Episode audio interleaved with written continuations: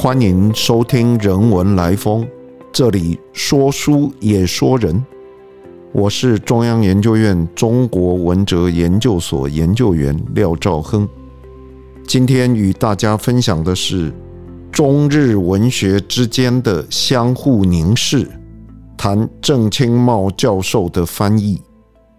本来《人文来风》负责人陈伟芬老师跟我谈的时候。希望我谈谈我自己翻译《荒木见物：佛教与儒教》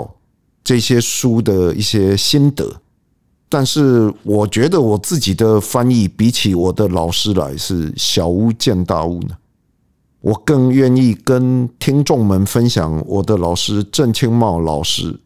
在日本文学翻译上面的重要成就，因为我跟随老师三十年。对他做这一些相关的事情，我想比一般的读者更了解。有这个机会介绍给大家，我觉得是一个难得的契机。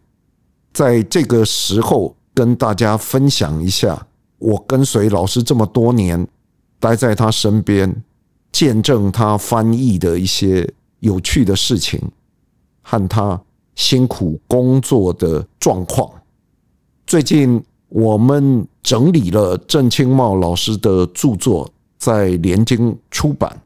这个是郑清茂老师多年来学术研究论著的总整理，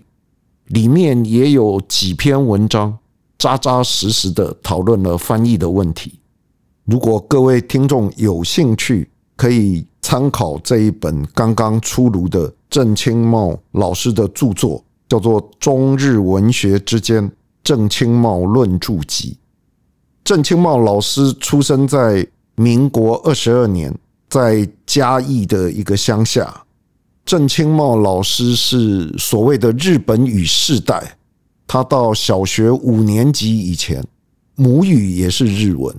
上学当然使用的语言也是日文。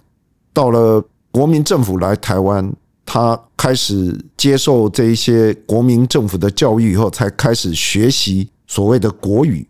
对郑清茂老师这个世代来讲，日语才是他真正的母语。另外一个我的老师，也是郑清茂老师的同学，非常知名的日本文学的研究者、翻译者林文月老师，也是同样的情况。不过林老师是出生在上海。是上海的日本语世代，郑清茂老师和林文月老师，虽然他们都是中文系出身的学者，但是他们对日本文学的贡献，我想在台湾学界到目前为止还是无人能出其右。有机会跟大家介绍一下郑老师在日本文学方面的成就，我觉得是做一个学生。责无旁贷的使命。郑清茂老师他在进入台大中文系的时候，很有趣的往事是，台大中文系有所谓“一林三正”这样的称呼，“一林”就是林文月，“三正”是郑清茂、郑在发和郑景全三位老师。郑在发老师跟郑景全老师都是语言学家，最重要的是，他们四位。都是当时台大中文系少数的台籍精英，也就是说，在他们虽然接受台大中文系的传统的国学的教育，但是在他们那个年代，台籍的精英还是非常少数的，所以这个是一个非常特别的情况。台大中文系的师长对郑清茂老师有日文。这样的专长的时候非常注意，所以他很年轻的时候，在念大学的时候就帮台大中文系的老师翻译日文的论文，也帮毛子水老师翻译，然后由台大中文系的老师介绍，也帮当时中央研究院的院长胡适之先生翻译日本禅宗史相关的论文。这个我们在胡适书信集还可以看到胡适之写给郑清茂老师的书信呢。我当时看到这一些书信的时候，其实非常感动。他在大学还没有毕业的时候，就跟着孔德成先到日本去访问。在那个时候，他开始接触到日本学界的学风跟著作，印象非常深刻。回到台湾以后，就开始翻译吉川信次郎《元杂剧研究》一书，这个是他开始做学术翻译的开始。后来这一本书在胡适之的介绍之下，在当时台湾的译文印书馆出版发行。这个是郑清茂老师一开始做学术论文的翻译的开始哈。后来他有机会真的亲身认识到日本当时的汉学泰斗吉川幸次郎，翻译了他的《宋诗概说》。原名诗概说等书，我想很多年轻的中文系的学生认识吉川幸次郎的著作，都是透过郑清茂老师的翻译。这里就介绍郑清茂老师第一类的翻译，就是学术类的。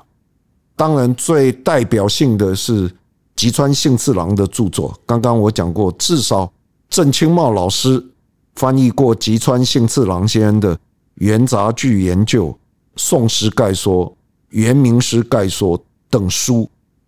这个很有趣的意思是，吉川幸次郎先生是一个眼高于顶的这个老前辈，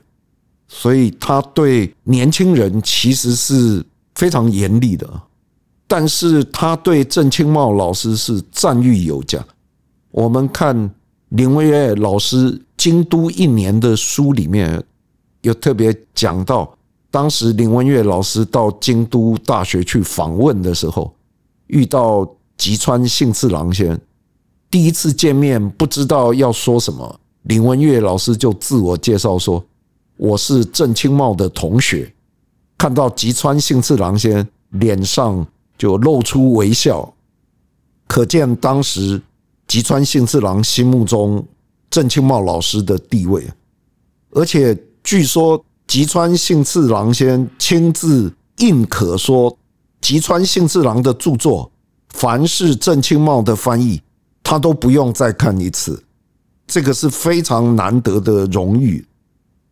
除了吉川幸次郎以外，他晚年也翻译小西圣一日本文学史。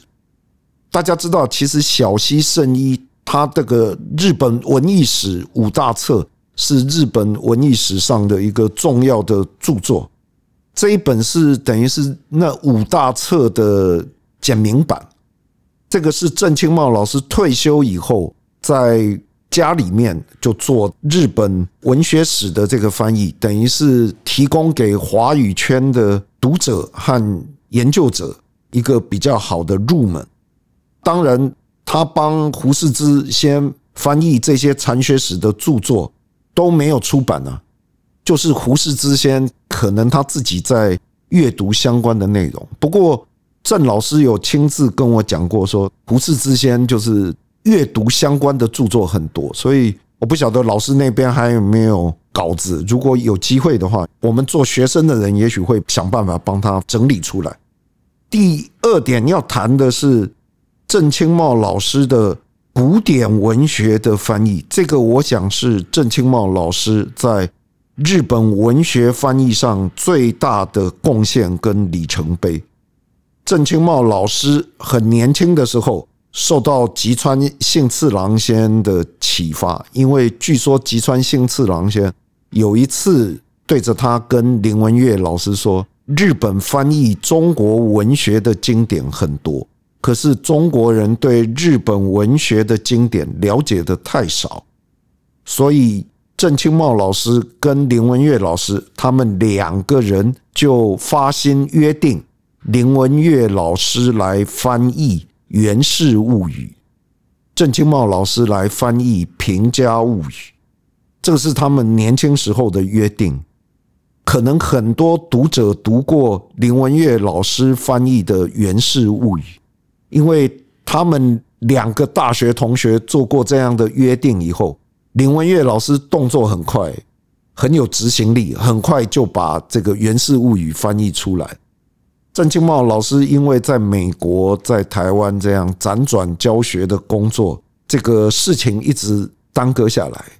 就要等到郑清茂老师从教学的岗位退休以后，他就专心在翻译《平家物语》。因为我常常去日本访问了哈，所以郑老师每一次都要我帮他收集《平家物语》相关的注释。读者如果读过，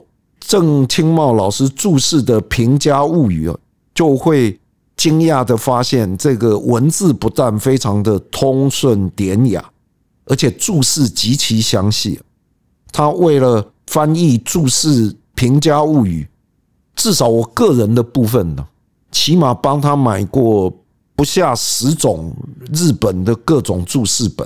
这个版权呢，还有插图的事情。我也都有帮老师去进行接洽，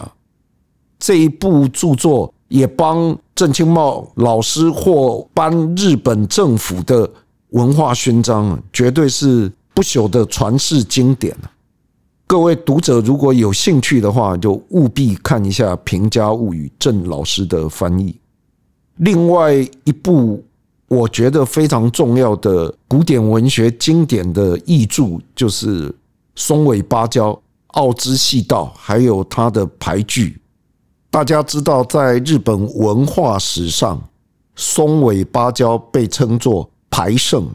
其实，松尾芭蕉他的俳句虽然不长，但是所有日本古典文学的研究者都视若未睹啊，就是因为它的体量不大，可是讯息量很大。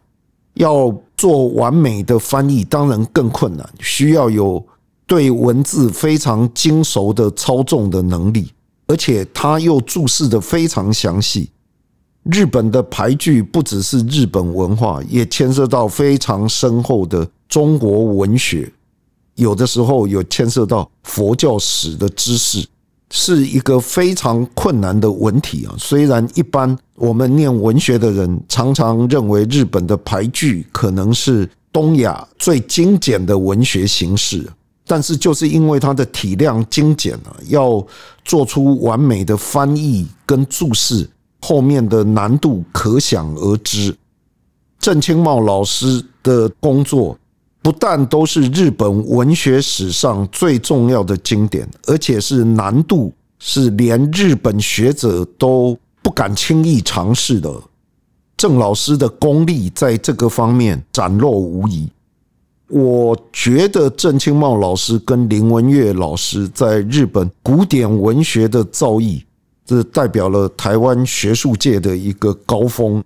像我们做学生辈的是。只能望尘莫及了，觉得这个是一个难以超越的里程碑。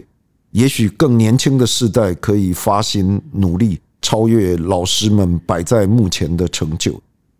第三点，特别谈到郑清茂老师的近代文学的翻译。郑清茂老师近代文学的翻译代表性的作家就是森欧外。虽然郑清茂老师的著作也写过。夏目漱石的汉诗之类的论文，但是如果就翻译来讲，郑清茂老师对森欧外可谓情有独钟。他翻译了两部在联经出版，一部是最近出版的《涉江抽灾》西部威九塞，另外一部是《鱼玄机》，也是森欧外的历史小说集。这两部历史小说的序写得非常好啊。各位读者如果有兴趣的话，可以参考一下，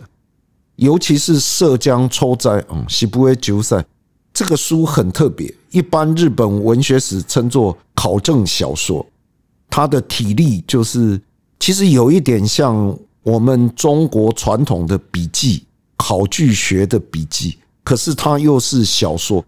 一般日本有的时候称作自传小说，因为是写一个医生。大家知道，森欧外就是日本的医生，特别是军医啊，所以他对战争感受特别强。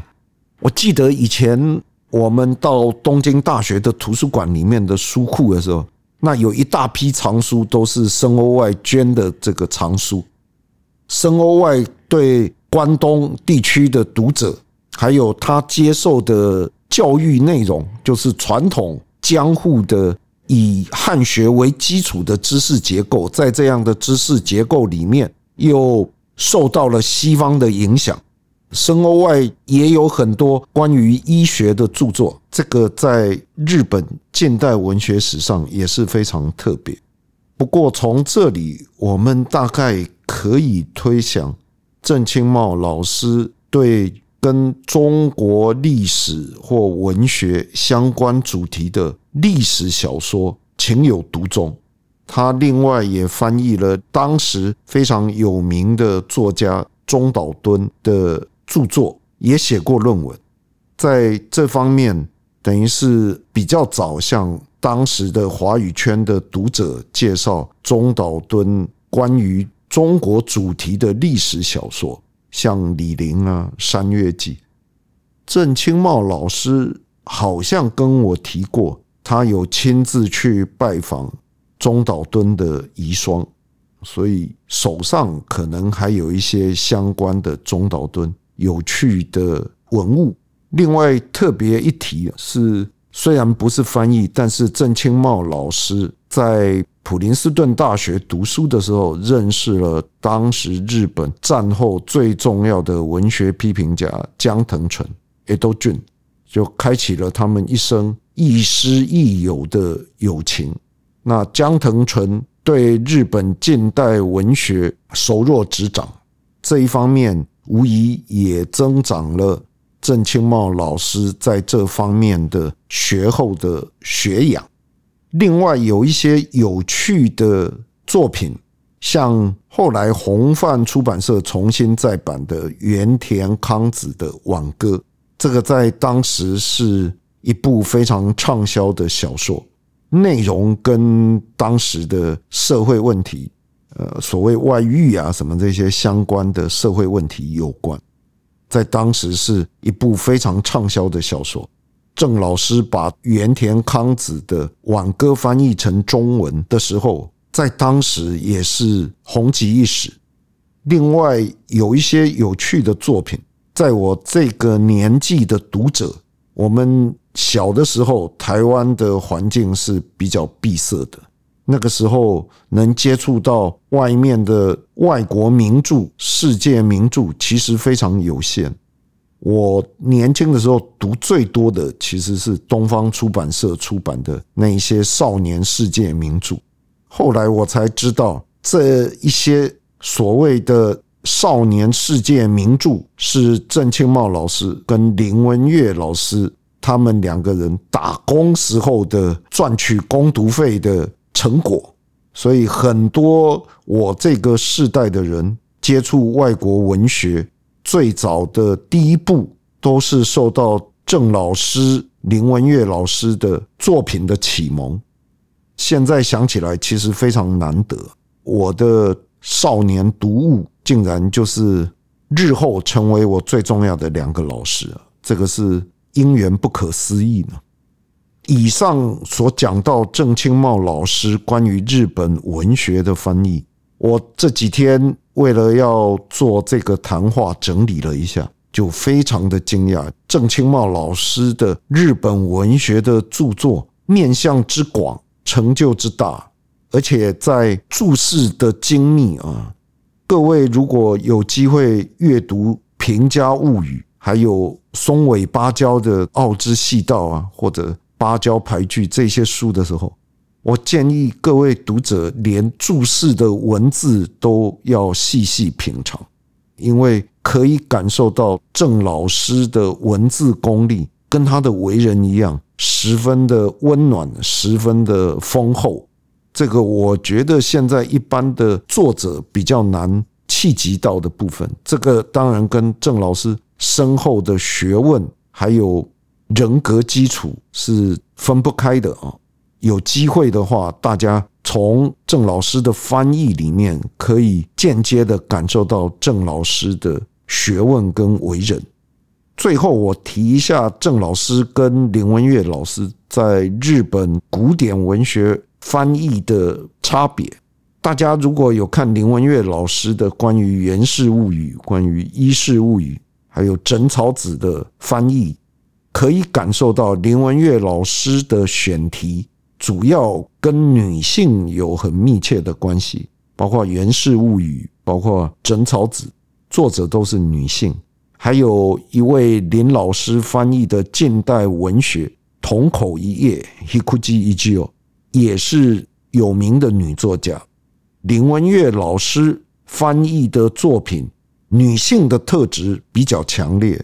郑清茂老师的翻译，包括《平家物语》，包括《松尾芭蕉》，当然不用讲，作者都是男性，而且有非常强烈的阳刚气质。即使像松尾芭蕉这样，虽然她是一个女人，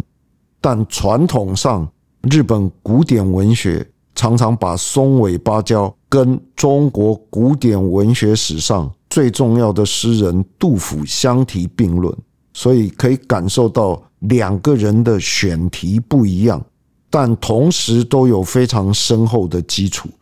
我觉得这代表了华语学界的一个很高的文化成就。以前吉川幸次郎先曾经对华语圈的日本文学的译介太少，深致不满。郑清茂老师跟林文月老师，他们在译介日本文学方面投入了这么大量的心力，我想吉川幸次郎先如果在天之灵有知，应该也会感到欣慰。